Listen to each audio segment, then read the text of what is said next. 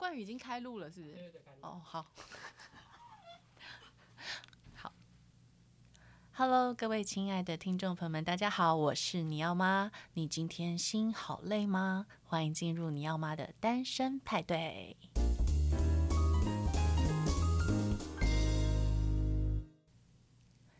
今天呢是三月八号妇女节，然后也是我睽违一年多之后开始录第二季的第一集。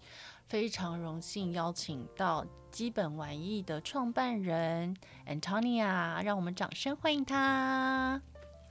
嗨，大家好，那也谢谢你要妈今天的邀请。我今天也才发现，原来今天是三八妇女节，真的，所以我们今天要很三八吗？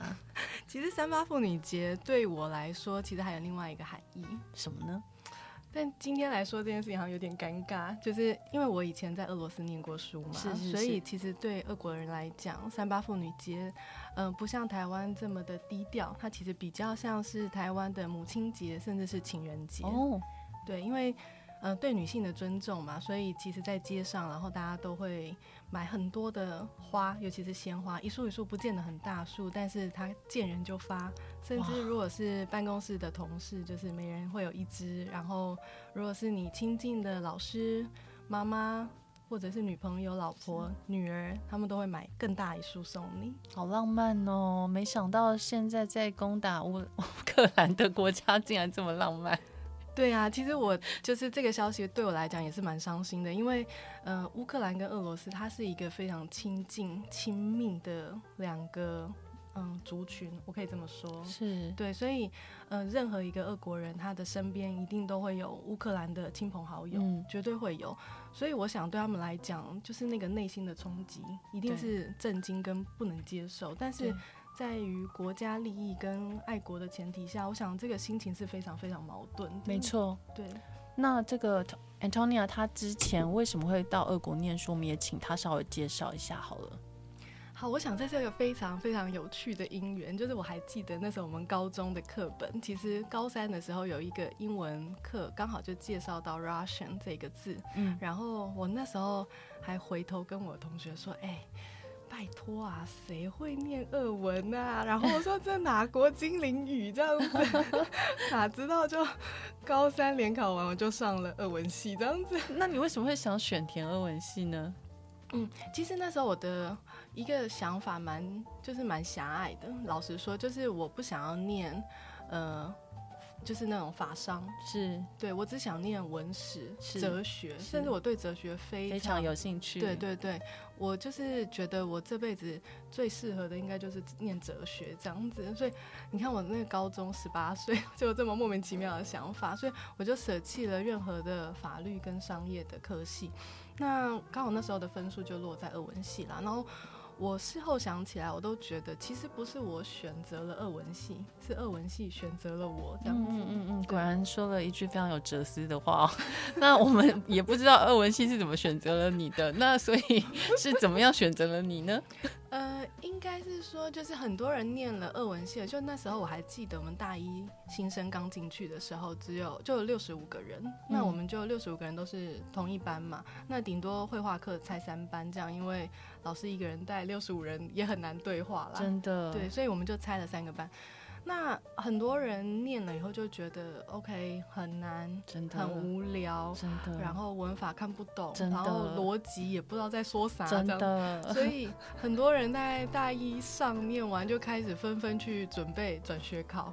那很多人也是打定着就是要转学的这个主意进到二文系，然后再做一个跳板，再去换其他科系。可是我从来都没有这样子的想法，我不知道因为。那时候我就觉得，哎、欸，都已经花了半年了，嗯，就是都已经熟悉了这个语言大概的架构啊、逻辑。那你现在突然跳掉，就感觉这半年就浪费了，嗯，殊不知就二十年了。真的，我觉得这真的蛮奇妙，就是说你从来没有想过会发生在你身上的际遇，然后它就这样子很自然而然的发生了，还是你觉得这是你的选择？嗯，我觉得你说的很好，就是你其实想都没想过，然后也没有刻意安排的这个机遇就落在了我们身上，反而其实是上天的一种安排。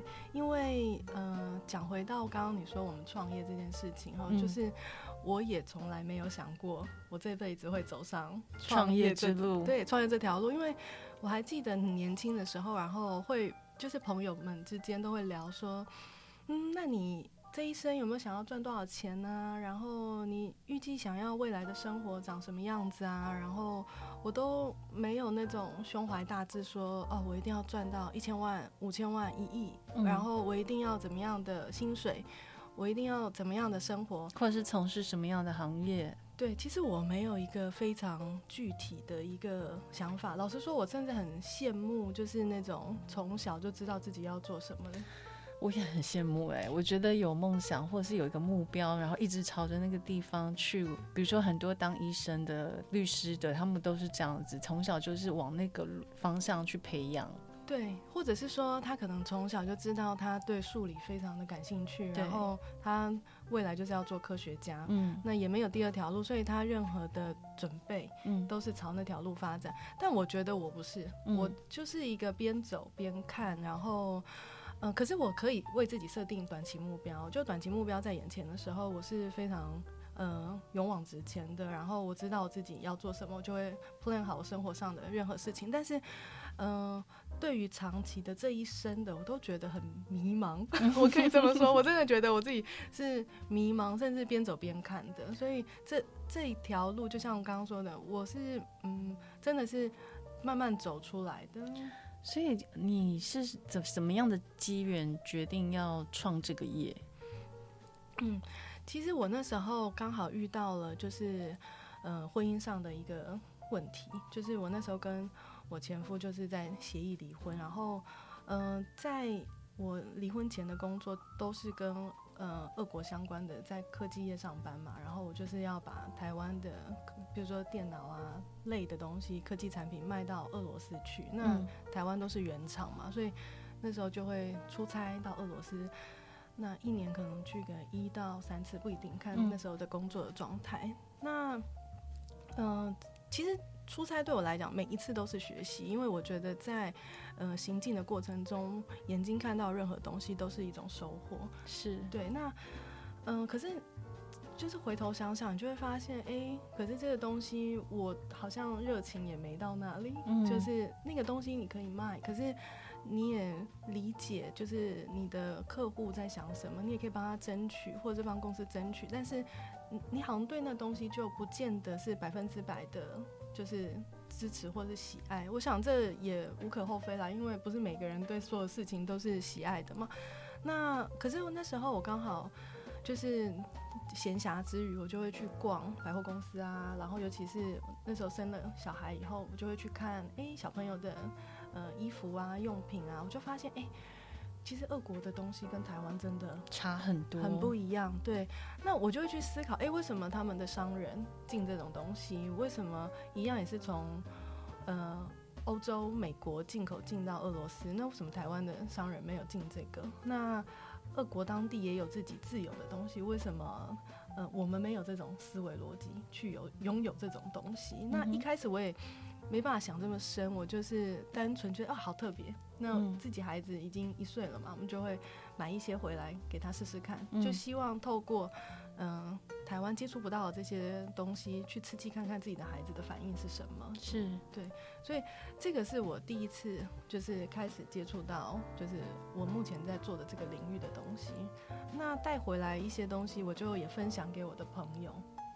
然后他们也觉得哎，蛮特别的，很有趣，嗯，嗯，所以我们就开始在想说，哎，那有没有机会，就是把这些东西做一个延伸，就是扩展出去，就是不是只有我们有，因为我们自己很喜欢，嗯，那有没有机会让更多人知道？所以我们才开始有了这个 idea 这样子。嗯，我觉得听众朋友听到这边应该也蛮想知道基本玩意到底在做什么，那也请 Antonia 帮我们介绍一下简单的这个。呃，基本玩意它目前呃的规模，以及它目前有代理什么样的品牌跟品相？好，呃，其实我们就回到刚刚说的核心，就是我们是为了自己的孩子去寻找这些东西的。所以第一个开始的品牌，我们做的是呃木头的积木，就是、嗯、呃手工雕刻的木头。那呃那时候可能就要讲到那个背景啦，就是说。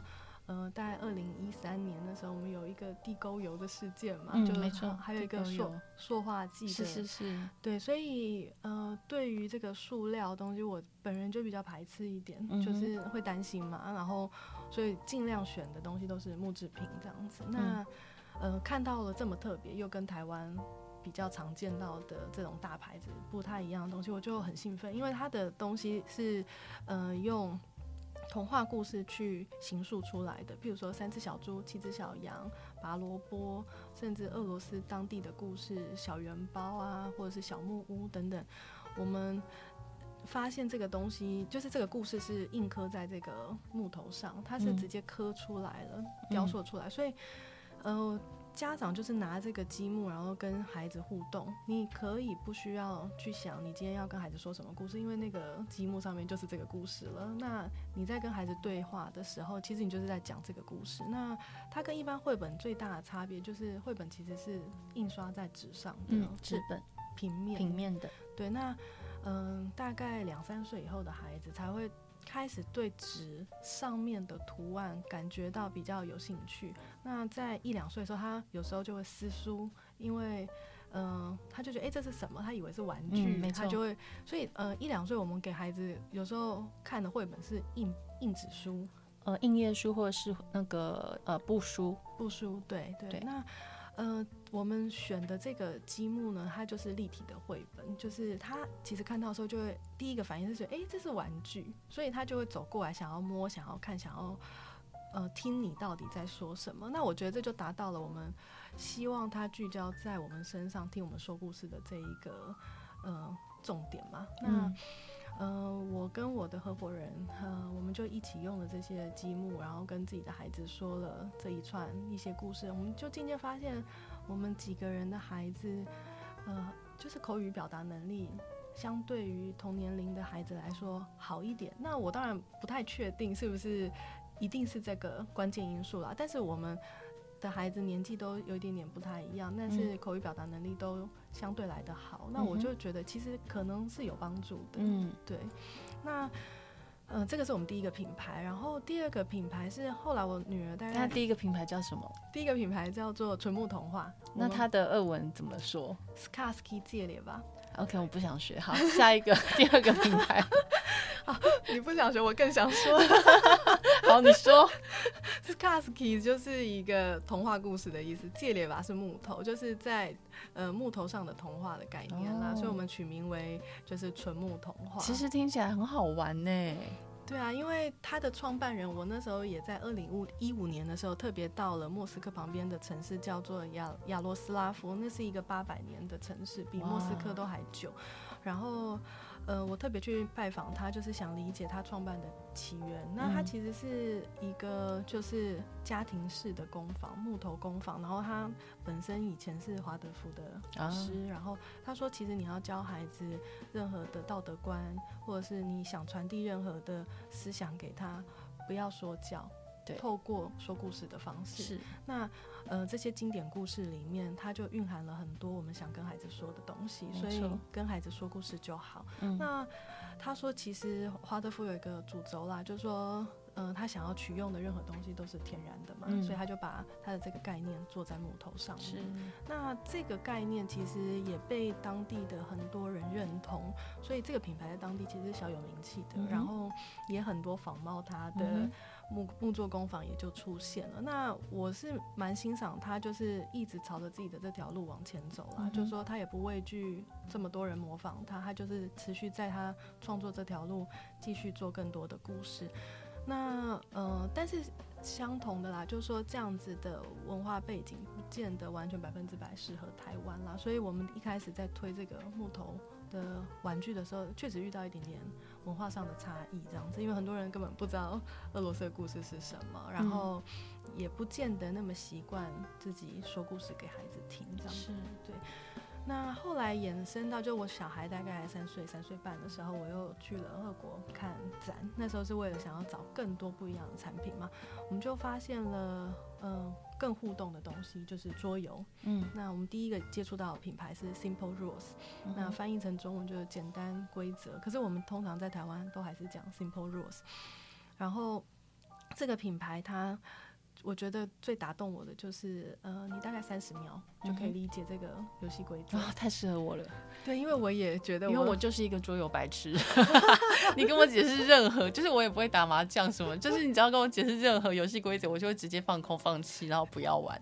所以在玩桌游的时候，通常我只会玩很简单的，就是像 Uno 啊，或者是呃，好没了。对，所以你刚刚说三十秒，我觉得真的很打动人呢。对，因为我其实当初发现这个牌子的时候，呃，也是我自己在逛百货公司，然后我就发现一家玩具店，然后我就进去发现了这个墙上都是游戏，那它有店员嘛，然后我就问这店员说，这些是什么东西，怎么玩？他就坐下来一盒一盒的跟我说怎么玩，我当场就。立刻会玩了三盒，我觉得我一口气听了十个游戏，然后我立刻记得住三盒，我已经给自己拍拍手了。真的，对，那我就立刻买回去。然后隔天早上醒来，其实我是要去看展的嘛，我就就是看了一下盒子的背后，就是还有他们的联系电话，马上发挥厂商的精神，代理商的精神。真的，我就立刻打电话去，然后我就说，嗯、呃，请问一下，你们今天有参展吗？我等一下要去看展览，然后我对你们产品很有兴趣。可不可以对接你们的联络人这样子？嗯，呃，对方就说他们有展，然后他们可以跟我在就是展场上碰面。是。没想到他就在我第一个品牌的隔壁 哦，对，哇，这也是种缘分哎。对啊，那其实俄国人不太相信陌生人，就是他们对于陌生的人事物都是有保持一点距离的。嗯、所以我的第一个品牌就跟我的第二个品牌说，这是一个好伙伴，你可以 信任他。嗯、所以我们就。开始了 try order，然后就开始引进他们的这个品牌，这样子。哇，很厉害！因为我觉得做代理其实不容易耶。嗯，我觉得其实代理真的不容易。就是第一个，我们刚刚讲到文化背景要相融，嗯、然后。产品理念要接近我们自己的想法，嗯、才有办法去推广。就是，嗯、呃，产品设计的核心内容跟我们的初衷应该要是相符合的。嗯，在推广上才不会觉得疲累啊。是，对。所以，呃，把东西引进到台湾来之后，你有遇到什么样子的挑战跟困难吗？有，就是，嗯、呃，其实。华人的家长，我也不要讲台湾，就是只要是华人家长，应该都会遇到像类似，甚至亚洲的家长，我讲，我想应该都很接近，就是还是以升学为导向，完全是。对，所以家长对于任何娱乐性的东西都会有点担心。嗯、呃，台湾可能相对好一点，大陆就非常的严重，就是他们可能在七岁以前，就是上小学之前，他们就已经学了好多英文。就是怕输在起跑点上面，嗯，没错。可是其实人生的长河这么长，是起跑点又算什么？真的，续航力才是重点吧？是的，是的，说的太好了。对，所以，嗯、呃，我们就发现太多的家长，一方面喜欢这个游戏，一方面又有担心，然后就会开始问我们：你们有没有教学型的桌游？所谓教学型，就是又有，呃，又有玩到，然后又有学到。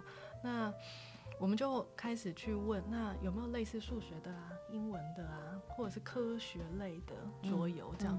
那后来我们就找到了第三个品牌，叫 The Brainy Band。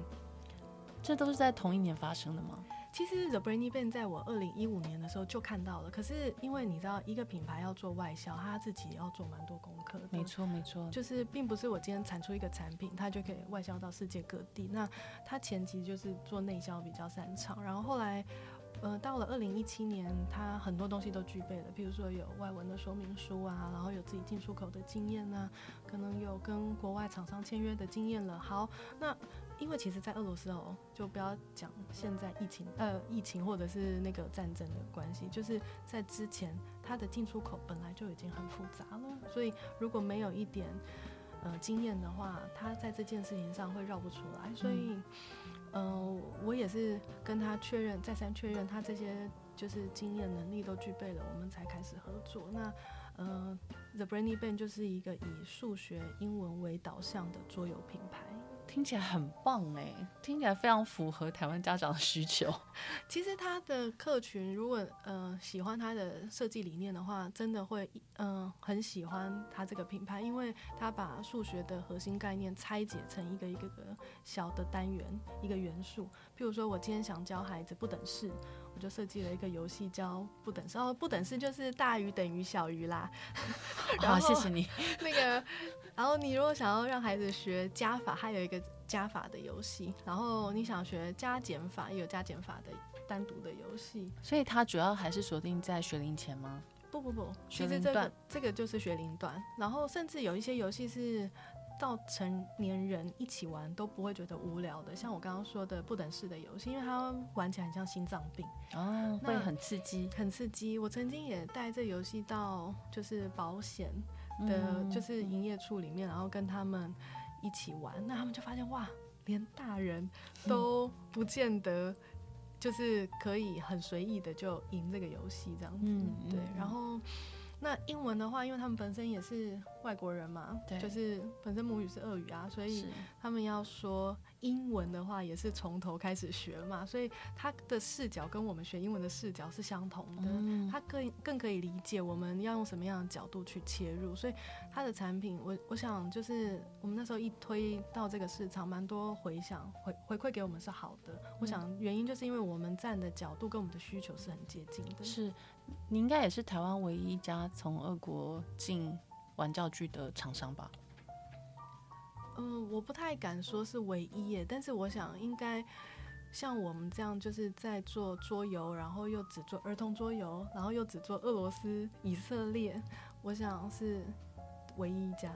嗯，对对对对，真的很厉害，因为都不是像以色列，应该也不是一个很容易接触的市场吧？对，嗯、呃，其实这个品牌在市面上很久了，在欧洲、美国也很久了。那我看中它的点，是因为，嗯、呃，其实后来我们推广桌游一阵子以后，发现真的有很多家长跟我们说，他真的没时间陪伴孩子，真的，他心有余而力不足，是，可是他又很想培养孩子啊，是啊，我们也不能否认他的就是这样利益良善，对，所以我就找了。另外一个这个以色列品牌，是因为它有单人就可以玩的游戏，它不需要家长无时不刻陪伴在旁边。嗯，它嗯，可能刚开始你教会他怎么玩，嗯，它是有个题本的，有有六十几题甚至八十题，那就一题一题破关下去。嗯，那中间一定会卡到，因为我自己都卡了，我自己跟几个朋友玩我都卡住了。对，可是我觉得很好啊，就是当你跟孩子。相同面对一个困难，然后孩子发现，哎，你也会卡，然后你也在找方法，他就可以学你解决问题的方式。是是是，所以你自己跟女儿也会玩吗？会，我会玩，但是，嗯、呃，就是有时候我即使陪伴他玩了这么多年，他还是会闹脾气。他 想赢吗？当然，就是赢绝对是天性，就是不管你到几岁，你都想赢。我也想赢，完没有完全。我完全没有那种想赢人家的念头，哎，真的真的吗？真的真的，事业上没有吗？没有没有，就是我是一个那个求生意志很低的人，求胜意志也很低的人，就是哦，你要你要是不是哦，好，给你给你 的人，因为我之前有创业过啊，那其实就是合伙人。的问题，我觉得也是一个啦，所以你我刚刚听到你提到合伙人，嗯，那也想了解一下，就是说你跟合伙人是呃什么样的关系，然后以及说你们是怎么样认识，怎么样开始，然后以及你们这几年经营的一个状态分工是什么？嗯嗯嗯。呃，我跟我合伙人认识从十八岁就开始。哇，你们那是，那就是那就是呃儿时玩伴开始。他其实是我的大学同学啦，嗯、然后那时候我们有个大一新生，就是需要，就是还没有入学哦，就是这是北区的大一新生，然后学长姐就会找这些人约个时间，先来个聚会，他就坐在我的对面这样子。嗯、对，所以我们其实，在还没进学校要认识。嗯、那我们还有另外一个合伙人是，呃。就是他们两个是朋友，然后后来我们也是在朋友聚会上互相认识的，嗯、对，所以我们三个后来都是妈妈以后，我们就觉得，哎、欸，其实这些产品对于我们孩子的发展其实都还不错，所以我们就决定说，哎、欸，那我们可以来试试看这样子。嗯嗯。那你觉得以妈妈这个角度当呃呃来创业的时候，你觉得呃跟你以前在上班的时候有什么不同？嗯，我觉得用妈妈的角度来看这个产品，会带了另外一份爱，就是说我会用这个东西，到底我女儿喜不喜欢，到底她。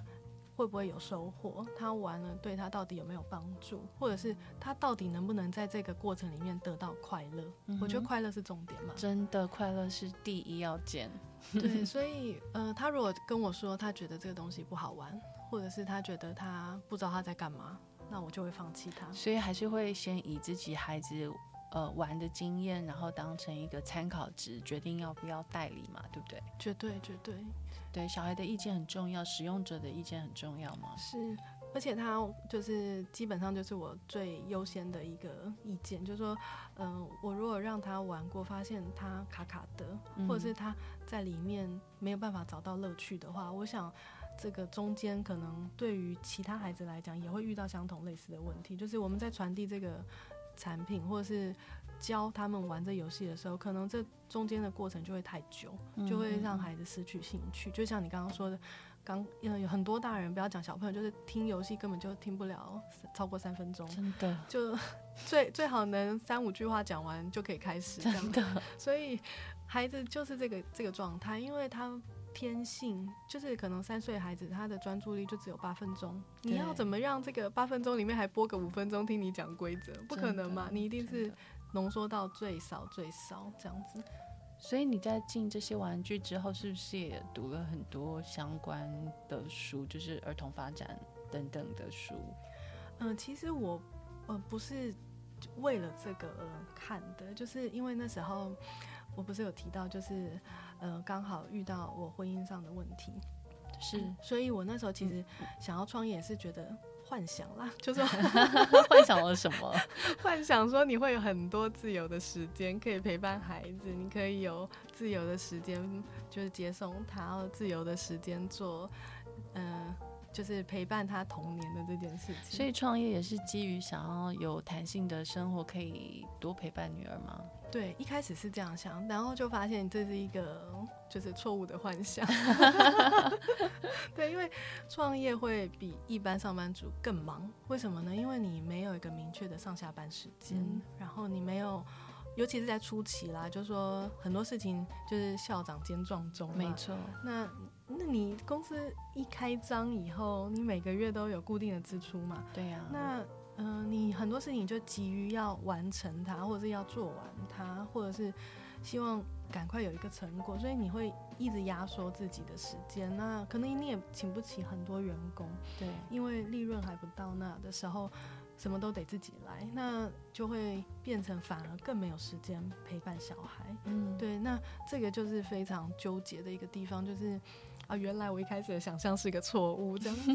所以我觉得女性啊，永远在找一个平衡点哦，就是说家庭跟工作，无论你今天是创业或是上班，其实都会遇到这样子的问题。那所以导致很多女性她们其实呃职业妇女哦，通常会有很多的罪疚感，就是说我没有办法无时无刻陪在我的孩子身边，然后当他们需要我的时候，我可能要上班。没错，我觉得罪疚感跟平衡感真的随时冲刺在就是你有了孩子以后的女性身体里面，真的就是好像我觉得那是我们的原罪耶，就是永远没有办法。虽然说现在已经很多很多的呃文章啦，或者是很多的专家都一直建议说，我们其实应该抛掉这样子的一个呃罪疚感。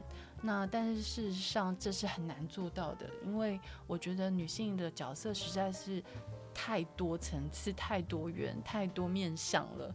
因为我们同时要身为女儿，同时要身为妈妈，同时要身为呃，比如说创业家、呃、老板，然后同时要，也许有人有姐妹兄弟的，你还要当人家的手足，好，然后你还要是呃。爱自己的人，所以我我一直觉得，就是身为一个女性的角色，其实，在台湾，嗯，还是很多很多的，嗯，压抑吧，很多种不同的压力啊，负担在身上。所以我觉得，在台湾创业的女性啊，我真的觉得很厉害，因为以前啊，人家都会说越南的女性很厉害，因为她们的男人是不用工作的，嗯、就是对对对，就是越南是女女性出去工作，男人在家里，对。那所以你看，很多越南新娘嫁到台湾来，也是他们都会一直工作啊。比如说，有的他们就做指甲，有的就美甲，或者是对对做那个呃衣服的缝纫啊等等。他们会想办法去养家，帮帮忙家里呃负担一些家计。那其实我自己想一想，我觉得台湾的女性也是如此啊，其也是要兼顾内外，就是甚至是说，嗯，我觉得那个压力是比越南。可能来得更大哦。那台湾的女性，一方面是说像你这样子，就是教育程度也很高，那工作能力也很强，但是呃，可能在婚姻啊，或者是说呃择偶啊这样子两性关系里面的课题，我们倒是进入社会之后才慢慢学习。嗯，我觉得这个倒是真的，就是。这个部分我，我我觉得学校里面教的其实真的没完全没有教吧，真的真的琢磨的蛮少的。你你是念女校吗？哦，我国中、高中都是女，看得出来耶。不，不是女校，是女生班。我们有、嗯、我们有男生，但是就是是女生班。可是其实我觉得我度过一个非常开心的女生班六年。是是是，对，因为。呃，青春期的女生就是对异性的眼光应该都蛮在意的。对。然后，可是女生班大家都是女生，嗯、所以很自在，是 是超自在的。那现在呢？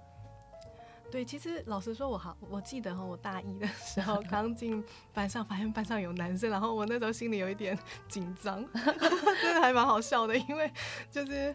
你在六年的女生班里面过活了，然后就很习惯，就是说话大咧咧的，换衣服可能也都不太在意这样子。啊。然后没想到到一个，虽然大学大家没有固定的教室啦，但是班上就是会有男生啊。对啊。对啊。然后一开始我们真的就觉得，哎呀，怎么会有男生这样？但 是其实我的同学就是像我这样，呃，六年女生班经验的，我觉得非常的少啦。大家都是，嗯、呃，国，嗯、呃，国中、高中都是男女合班的。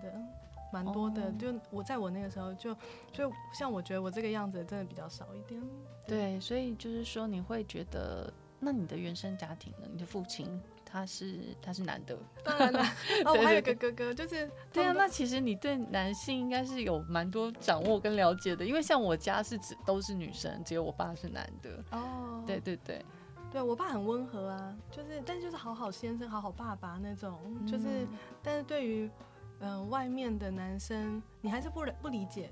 即使我有个哥哥，我也很常跟我哥聊天，但是他还是就是一一个人而已。他跟其他外面这么多是不一样的。嗯、对，那嗯、呃，你自己的哥哥他跟你说真心话，不见得外面人会跟你说真心话，对不对？啊台湾的男人有在说真心话的吗？他们懂什么叫真心话吗？他们愿意说吗？没有，他们有，他们内心有话吗？笑死我！对啊，我都觉得台湾的男生，我有时候搞不懂啊，就是觉得说好像，呃，他们好像没有在想什么。我觉得他们肯定有想什么，怎么可能没想什么？他们只是想想要怎么赚钱啊，想要怎么发财啊，想要怎么买名车啊，然后。对啊，我觉得大部分的男人好像都在想这些事情哎。我倒觉得不一定，我我觉得不一定。嗯，为什么不一定呢？因为是回到刚刚你问我那个话题，就是我有没有为了这个创业，为了这个游戏玩具而去学了更多儿童发展的东西。其实，在我那时候刚开始创业的时候，我也报了一些就是教养课程，而且我就一路上了以后，我就觉得我很喜欢，那我就一直上到现在。就是现在如果有课，我还是会去上，那只是那个频率程度差很多。就以前可能是一个礼拜要上一次，后来变两个礼拜上一次，现在就是一个月上一次，甚至有的时候是有开课才去上一次这样。你都上谁的课？哦，我固定上一个黄老师的课，那他是呃跟一个蒙特梭利周老师合作，然后教室是在中孝敦化那边。哦，对，那因为那个老师他让我们先理解，原来教养他没有一个固定的方法，然后你要教养好你自己的孩子，你最先要做的事情是理解你自己，嗯、你先认识了你自己，然后。呃，你才有办法知道你在你的内在发生了些什么，然后你给出去的东西才会是你想要给孩子的东西，而不是一种自动导航下的东西。嗯嗯。所谓自动导航，就是，嗯、呃，如果我们今天曾经被辜负过，我们曾经被欺负过，或者是我们曾经被不被重视过，那当类似的情绪或者是事件发生，会反弹到我们身上的时候，我们会有一个愤怒啊、压抑或者逃避。就是战逃呆的这种状态出现的时候，嗯，我们给出去的反应都不是我们打从心底想要的，嗯，那个是我们嗯天生防御机制下给出来的东西。但是如果我们知道了自己发生了什么以后，我们去面对我们自己内心的那个东西以后，我们给出去的东西才会是我们真心想给孩子的东西。那呃，这是一件很困难的事情，就是认识自己是。最难的一件事。没错，没错，在寻找自己的这个阶段，我觉得每一个人要花的时间长度是不同的。所以我觉得，如果说现在在听节目的朋友，你还没找到自己也没有关系，因为你自己有自己的时间表，你有你的节奏。那如果说你已经找到自己了，那我恭喜你，那就请你好好的就是爱自己，然后呃往自己想要的地方去，对。我觉得我很喜欢 Antonia 的部分，就是说，我觉得他一直在自我成长，一直在呃自我修炼，一直透过很多的阅读啦、学习啦，然后工作的历程啊，然后呃，他也勇于做很多的尝试哦，包括他他的事业里面，他们也尝试用比如说影片的方式来做行销。那这个部分，我觉得其实它的成本应该算是不低。嗯，对。那当时你们，呃，是基于什么样的考量，想要呃拍摄影片？嗯，因为我们在展场，就是在推广桌游的时候，我们发现一件事情，就是，嗯、呃，现场面对面跟家长或老师介绍游戏的时候，他们吸收都很快。嗯，就是，嗯、呃，听我讲，大概就。就像我说的三五句话就可以理解，然后可能立刻就可以玩了这样。但是如果这个东西是嗯、呃、让他自己去阅读说明书，然后自己去理解摸索，一个我大概三五句话讲完的东西，他可以搞个十分钟二十分钟还搞不出来这样子。你说自己看说明书对不 对？对。然后我自己的员工也跟我说。哎、欸，我发现你讲的我都听得懂，哎啊，但是别人讲我都听不懂。然后，然后他们就很希望都由我来说，但是我的时间有限，然后我也不可能一直说，没错，我也会累嘛。对，对。那我们就想，能不能有一个方法，就是透过这样不断的，呃，就是让重复这样的东西给更多人知道，而不是我一个人一直说一直说这样。嗯。所以我们就想，呃，有几个原则啦，就说，呃。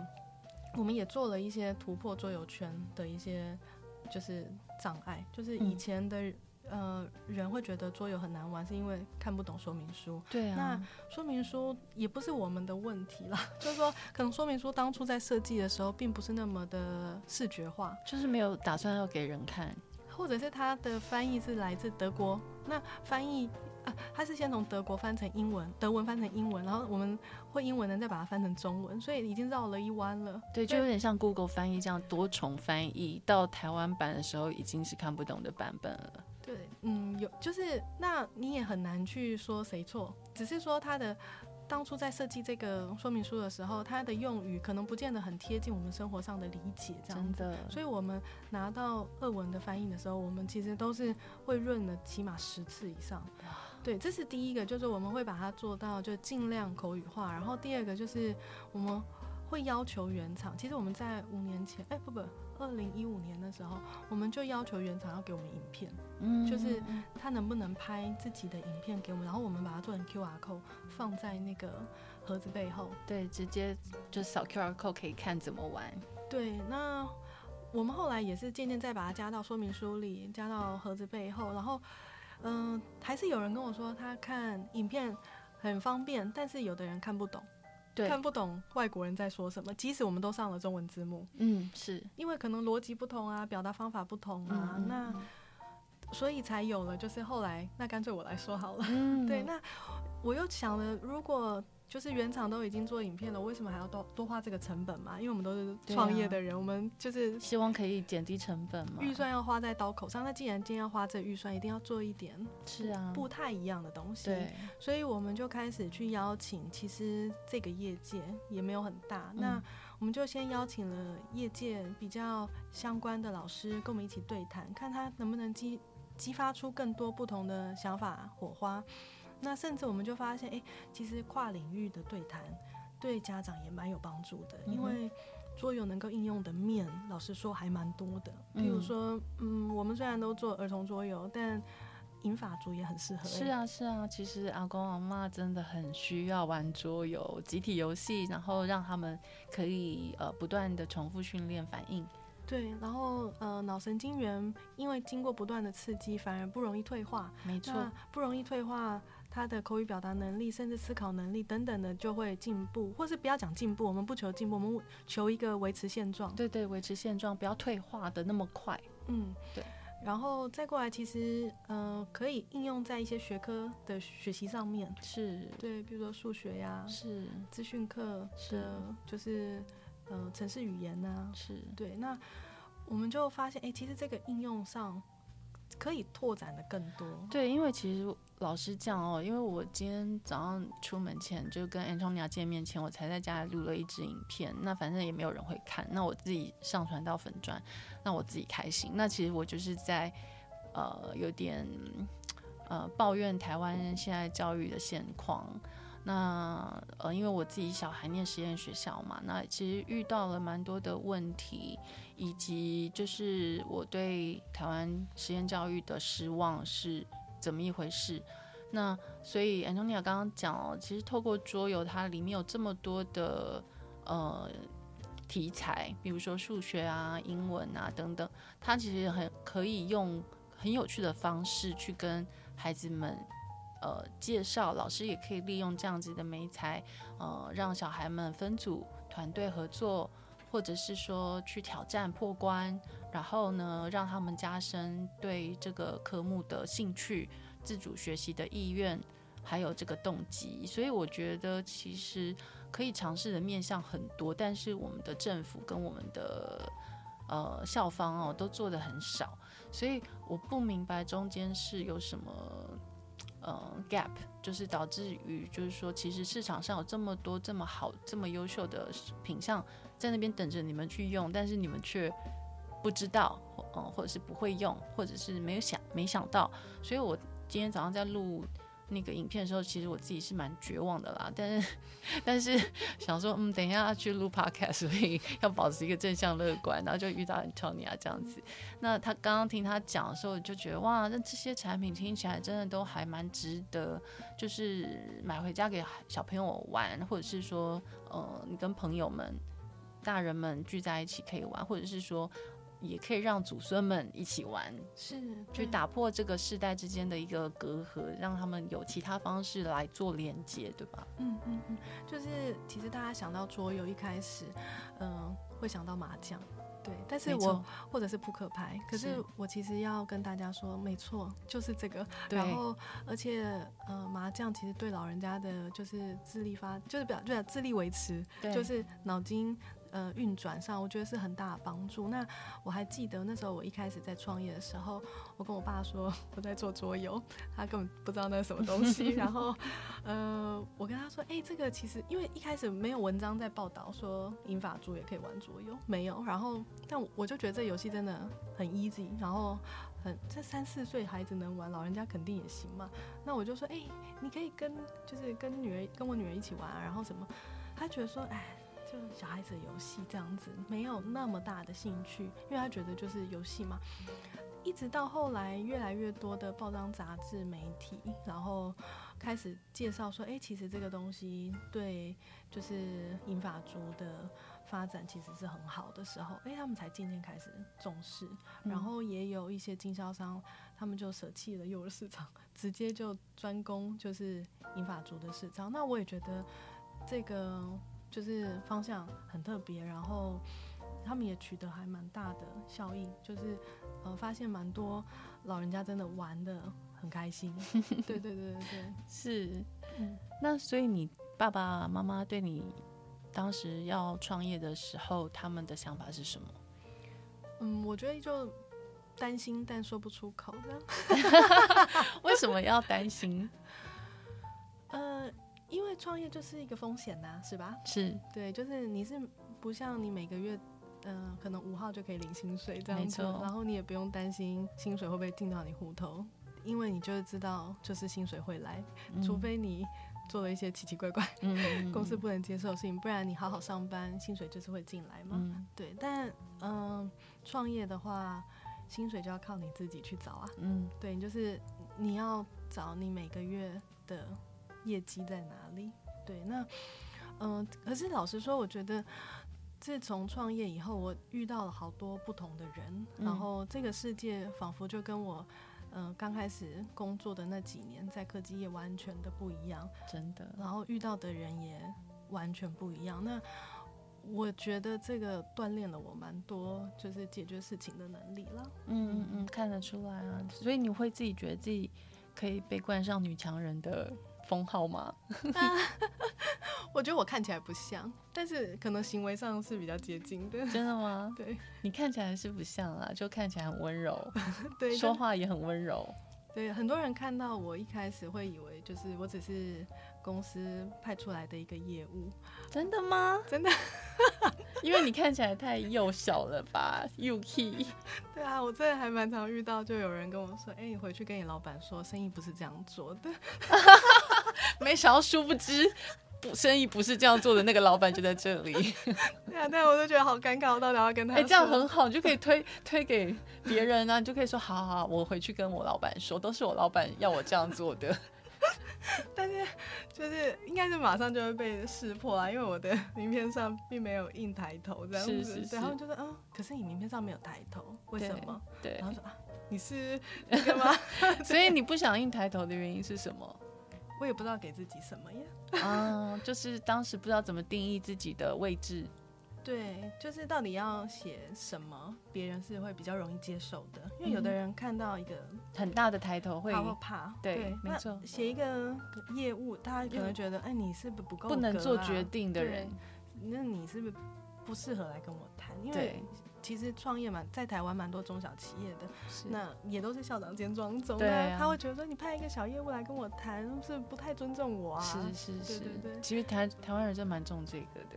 嗯，所以就不知道写什么会比较让大家都接受，干脆不要写好了。嗯嗯嗯。所以你看起来一一路都很很乐观，也很顺遂耶。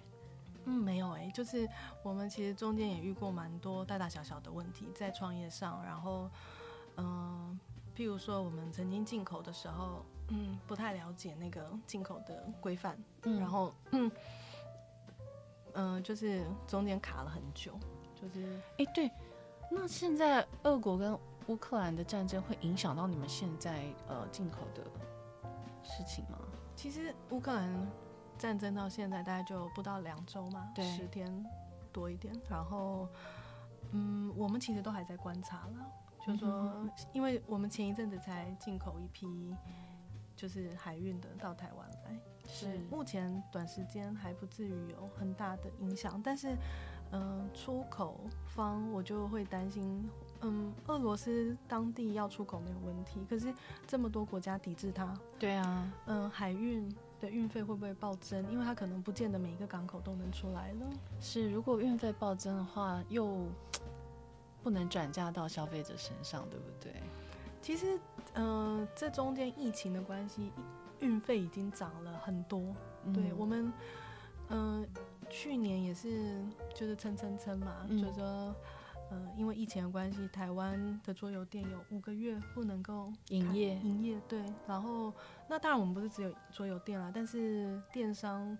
曾经一开始，因为大家都会囤一些东西嘛，电商好一阵子，但是又消沉了一段时间，因为大家都待在家里，嗯，也待久了，能够出门的时候就放飞啦，嗯，嗯嗯，就想赶快往外冲嘛，也没人想待在家里，是，对，所以嗯、呃，这个疫情让我们发现，就是以往的淡旺季已经不是，就是可以拿来评估的一个时间点了，没错没错，对，那嗯。呃疫情已经垫高了那个就是单价成本，嗯、就是我们已经吃掉我们蛮多利润的，所以嗯、呃，要降价也基本上不可能了。对啊，对。那现在再来一个战争，我也蛮担忧的。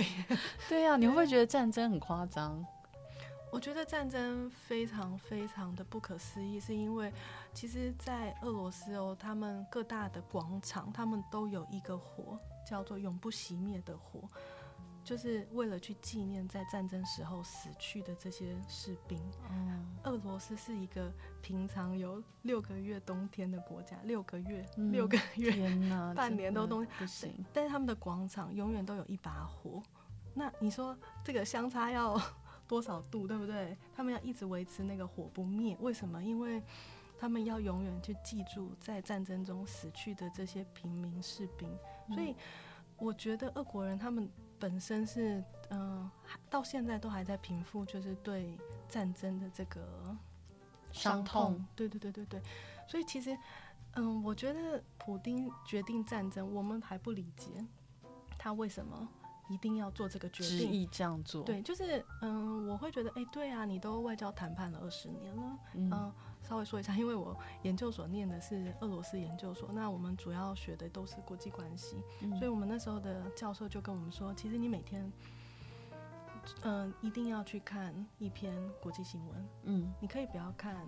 台湾的社会新闻，不要看娱乐新闻，但是你一定要看一篇国际新闻，而且这一篇国际新闻最好跟俄罗斯有关。嗯，那台湾的国际新闻其实相对来的少很多，没错。那所以我后来很大很长的时间，我是去关注就是大陆来的新闻，嗯，因为呃，大陆的新华社其实在全世界各地都有自己的分据点，他们可以拿到第一手的新闻资料。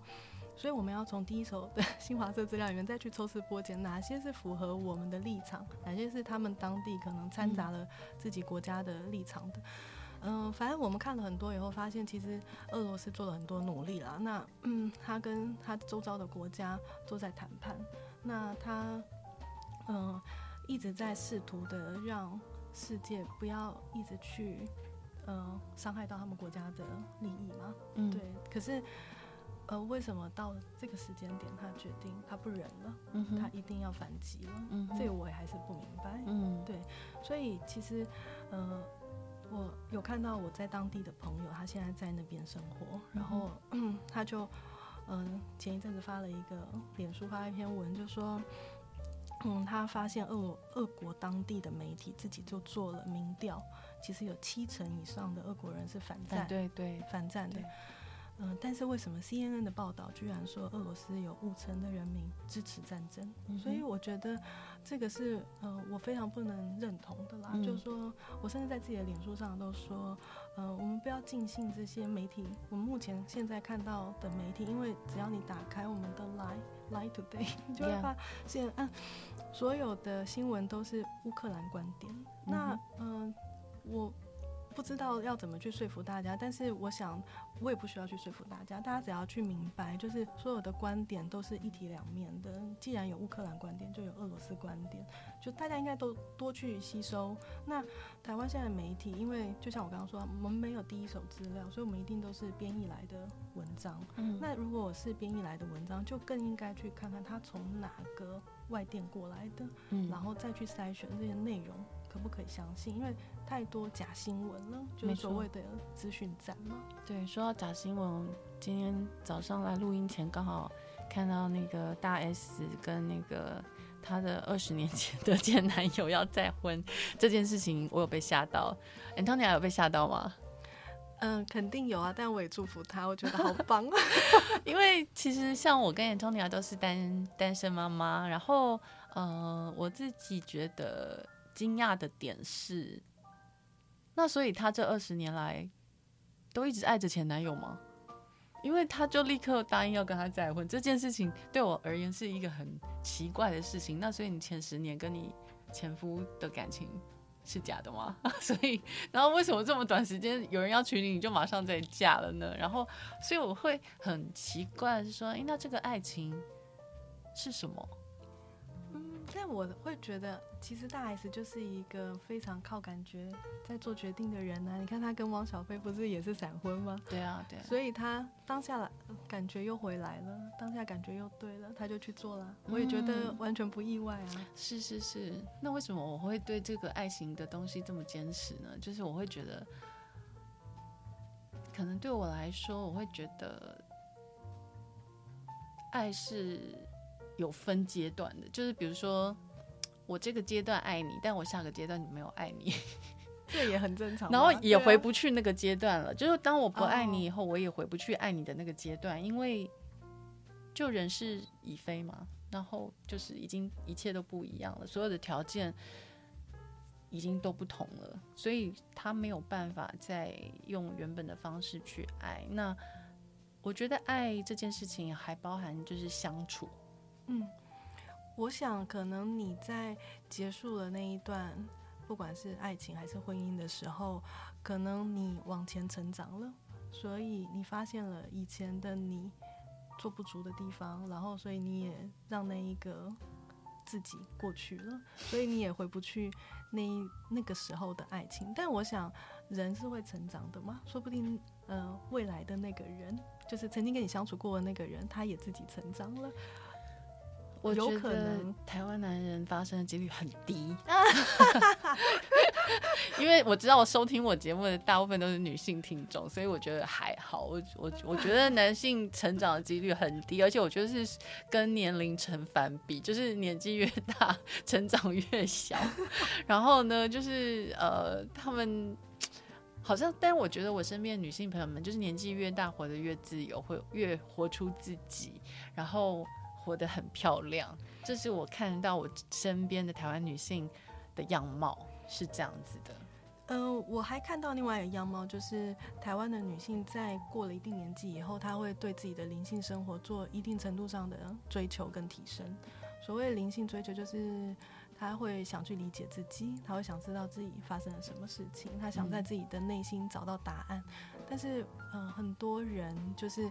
可能他有一个不快乐的童年，他有一个不快乐的呃求职职业生活，还有不快乐的前男友前女友议题，不快乐的呃婚姻，但是都过去了。可是他并没有直面这个东西，嗯，所以他一直让这个东西卡在自己的生活里面，所以他去外面寻找更多的东西来填满他自己。但我们都知道，往外求的永远都是短暂的，没错。所以。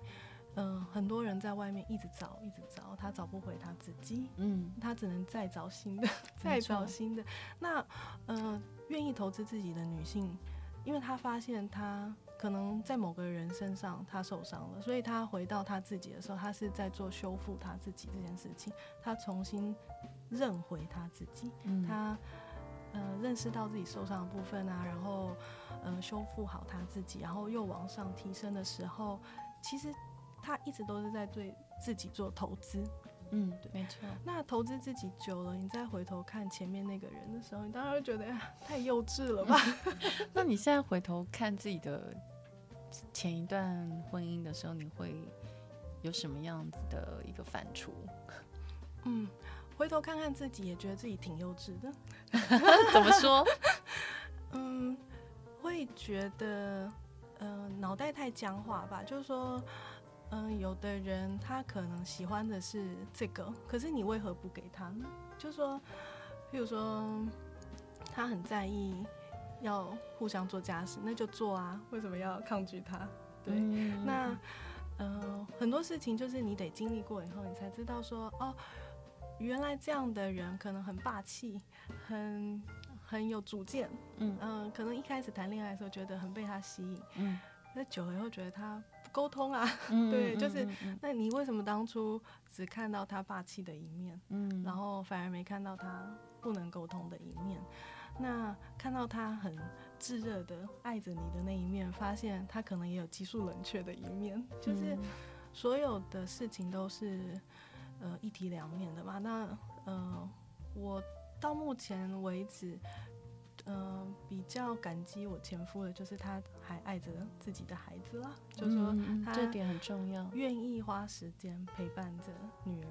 那虽然我们再也没有相处过了啦，就是说，连面都没有怎么见过，嗯、就可能有时候孩子跟他见面的时候，我也见不到他，这样就是我们也互相不会想见面，但是，嗯、呃，起码他给孩子的这个呃感觉啊、物质啊，他有尽他的部分在做。那我觉得对我来说，其实大家都是为了孩子好吗。对我来说，这个就够了。嗯，所以其实你那时候呃结束婚姻的时候是大概几岁？几岁啊？嗯、呃，有这么远目吗？三十一吧，很年轻哎。对啊，我记得我那时候刚离婚的时候，我就跟了一个我朋友说，一个男生，那时候他也还没结婚，一个前同事，他就说恭喜你，他说你还这么年轻。对啊，年轻。他说起码不是四五十岁，然后想走走不了，太多投资、情感、金钱、青春在里面，你反而很难脱身。那我不是说年轻离婚就好脱身啊，也不是说年轻离婚就很容易，就是心情恢复，绝对不是啊。这里中间也有很大的一个过程跟考验，心理的调试，嗯，都很难。只是说，哎、欸，其实我们老实说啊，什么时候死掉也不是棺材里躺的，也不是。老人啊，对，是死人啊，你什么时候会走不知道。但是起码假设我们如果能够活到八十岁，我们还有一点时间可以去规划自己的生活嘛。对对，只是觉得说，哎、欸，起码你还有一点时间可以再想想，你还想过怎么样的生活，就这样而已。那我老实说，我后来看了一些朋友的感情啊、婚姻的状态，我都很想替勇于离开婚姻的这些人拍拍手。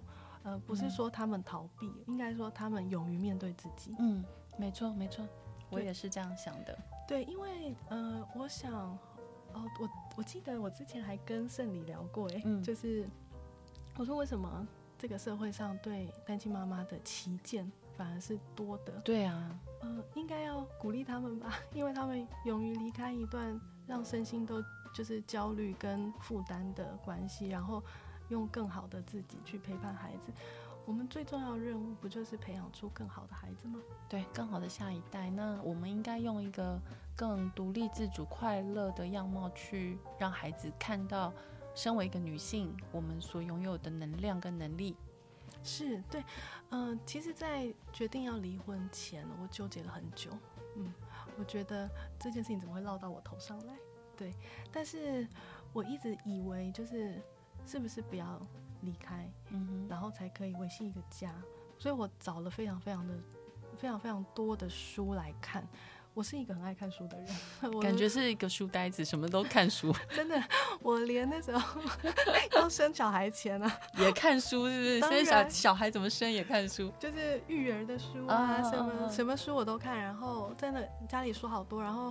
我去月子中心的时候还问到那个柜台这样子，护理师啊。好，讲回来，刚刚那个就是那个我离婚前我就看了很多书，然后我就在想说怎么样可以不要伤害到自己的孩子。然后后来我看到一段话，我真的被那段话打动，就是要有一个心理健全、快乐、独立自主，给自己孩子幸福的妈妈，你的孩子才是快乐。没错，没错，我觉得孩子呃妈妈对孩子的影响很大。对，他是一个模范，他是一个样板。那，嗯、呃，我活出我想要的样子，他才有办法活出他想要的样子。那这一辈子我可能没办法陪他到他七八十岁，没错，因为我可能会比他先走。但是我可以留一个样板给他，那我就会很安心的走，因为我觉得，嗯、呃，他起码知道，嗯、呃，他他可以依循的那个模样长什么样子。那，嗯、呃。所以我觉得，我很很想鼓励，就是如果你还在里面，就是压抑自己、困顿自己，不知道该怎么走出来的人，不是一定要离开婚姻，而是你如果还想留在婚姻里，你应该把自己活好才对。没错，就是第一要件还是把自己活好、照顾好。对，就是嗯，让自己重新的回到。自己能量充沛的这个状态，那你对孩子才不会看着孩子又想掉眼泪，孩子看到你哭，他也不知道发生什么事。就是说，我觉得就是那种悲伤的情绪的重担会落到孩子的肩头上，嗯，他的印象里会是他的童年里，他的妈妈一直是不快乐的，嗯，然后等到他有能力离开家的时候，他就会很想脱逃，他觉得很可怕。对啊，因为那个担子一直没有办法放下，除非他离开这个地方嘛。嗯、对，然后他，但是就是说，亲子之间的那种纠结啊，爱恨情仇是永远解不开的，因为我们曾经与他们就是脐带相连，所以就是说很多东西它是呃切不断的，呃，所以我认为我自己的想法跟 Antonia 是一样的，就是呃我们是孩子的一个样板，所以。尽可能的，我们勇于尝试很多的不同的挑战，然后去很多不同的领域试试看自己的极限在哪里，然后让孩子知道，就是说，其实未知也没有那么可怕。应该说，未知反而会让人充满期待。没错，就是说，我们能变成一个什么样的人呢？我们不知道啊。但是只要我们心存一个善念哦，那我觉得，呃，终究是会带我们去一个好的地方。嗯，这还蛮理想化的。我觉得是这样子的，因为我就是一直觉得世界上缺乏善良的人。嗯，对，所以我我认为，呃，身为一个人，真正需要的是一个善良哦，然后以及同理心，就是很重要的，去以别人的立场来想事情。那我觉得世界会和平很多。社会也会不会那么动荡不安，然后也会减少校园霸凌事件啊等等很多很多的恶性循环的事情呢。在如果说你有一个良善的心，其实都会比较容易被化解。嗯，我在这边分享一下，就是我那是前前几天而已，然后呃，乌俄战争一开打，我就立刻联系了我呃俄罗斯的厂商嘛。我还蛮担心的，但我不是第一时间啦，因为我待过两三天，我想他们可能心里也需要一点调试。嗯、呃，终于鼓起勇气问他说：“ 你还好吗？”然后什么等等的。嗯、那我就跟他说：“其实我能帮你做的真的不多。嗯，我一直觉得我很想帮他做些什么，可是我做不了。”他就跟我说：“嗯，你理解我就很多了。”没错，没错，有时候人就需要一个被理解。是被同理，那就很重要了。嗯，所以嗯，我跟他说我能做的很少，但是他就说你只要理解我，嗯，然后我们互相是支持对方，我们是爱着对方，我们不要有仇恨。他说他现在要做的就是让他身边的人都充满爱。嗯。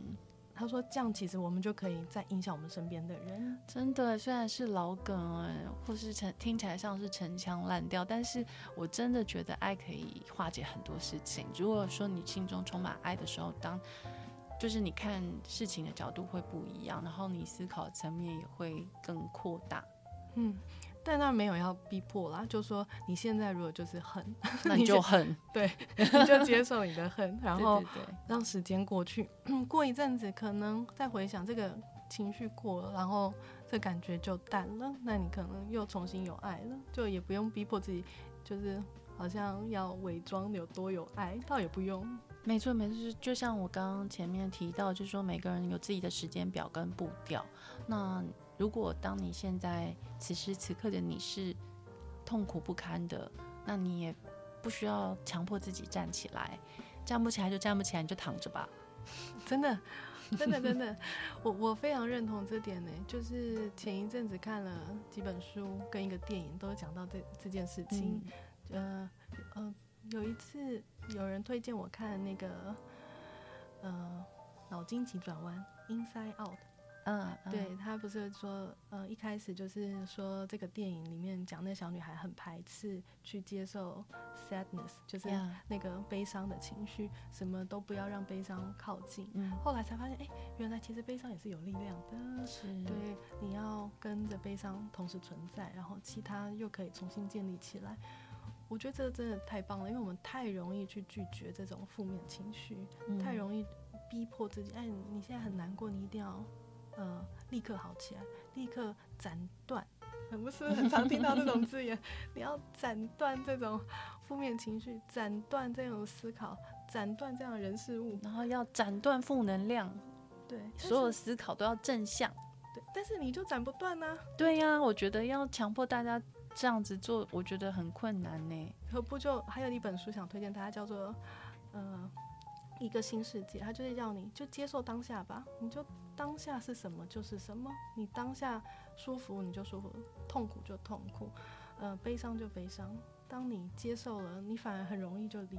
就是跳脱，你反而能够看到自己到底发生什么事情。嗯，没错没错。今天就是结尾的时候，就是想要请 Antonia 介绍大家一本书，推荐一本他很喜欢的书。那书呆子昨天就跟我说他很多书想推荐，那我说没关系啊，你想推荐几本就几本。那刚刚他已经不小心推荐两本了，对不对？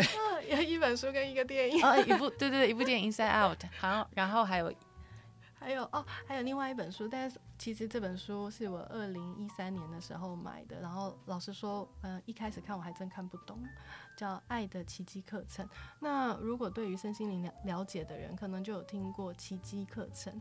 那爱的奇迹课程就是把奇迹课程里面关于爱的部分全部都拿出来再讲一遍。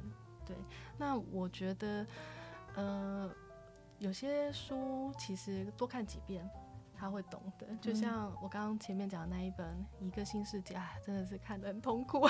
一个新世界，对，它其实是，呃，非大概已经有二十年的书了吧？嗯、对，然后，嗯，我觉得这本书有讲到蛮多所谓的小我啊，呃，痛苦之声啊，意识啊，那看不懂也没关系，就。呃，有时间再看，再看，总有看懂的时候，这样子。对呀、啊，我一下一下也想问一下你的作息，因为就是听起来你很忙碌，然后又要读书的话，你都怎么安排你的时间？哦、呃，其实我早上比较习惯就是在家里处理自己的事情，那有安排开会的话，我就直接去开会。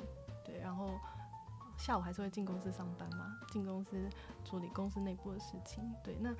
呃，或者开会，那大概看书就是晚上，或者是周末的时候，对。然后看书有时候也是机缘呢，真的有，有时候就看不下去啊。对，有时候没有办法。像我就是一个阅读很慢的人，我常常怀疑我有阅读障碍，就是我没有办法就是看很多字，所以后来我都看绘本。绘本的字很少，所以我后来都看绘本，因为我觉得就是说。呃，一样是阅读啦，然后它一样可以带来很多的启发，对，那所以呃，因为我时间很零碎，因为我就是接很多工作，然后又要照顾我儿子，所以就是我觉得单亲妈妈有时候就是，呃，时间不够用的问题，嗯，有时候不小心熬夜看书这样子，对，然后就是呃，如果说没有替手的话，就是会会蛮辛苦的，所以我觉得就是。嗯，我们都还蛮了解单亲妈妈或者是类单亲妈妈、假性单亲妈妈的心情。嗯、对，我们知道你们呃都很辛苦，然后也懂了解妇职业妇女呃你们心中的一些彷徨啊，以及你们的愧疚感。所以今天其实非常荣幸邀请到这个基本玩意的创办人之一 Antonia 来跟我们分享了这么多这么多我们从来没有听过的世界，比如说俄国。是一个怎么样的一个文化背景？然后，呃，乌克兰之间他们到底有什么关系？然后以及他都读什么书？然后以及他是为什么会引进这些呃对台湾小朋友有帮助的一些玩教具？然后还有他个人的人生观以及婚姻，我觉得非常的呃收获满满。那也非常希望呃这个很久没有录制 Podcast，已经一年多了。那希望大家喜欢这个第一集。我们今天就非常感谢 Antonia 来喽，那就录到这边，跟大家说声再见。那我们就拜拜喽，拜拜，拜拜。有要在录什么吗？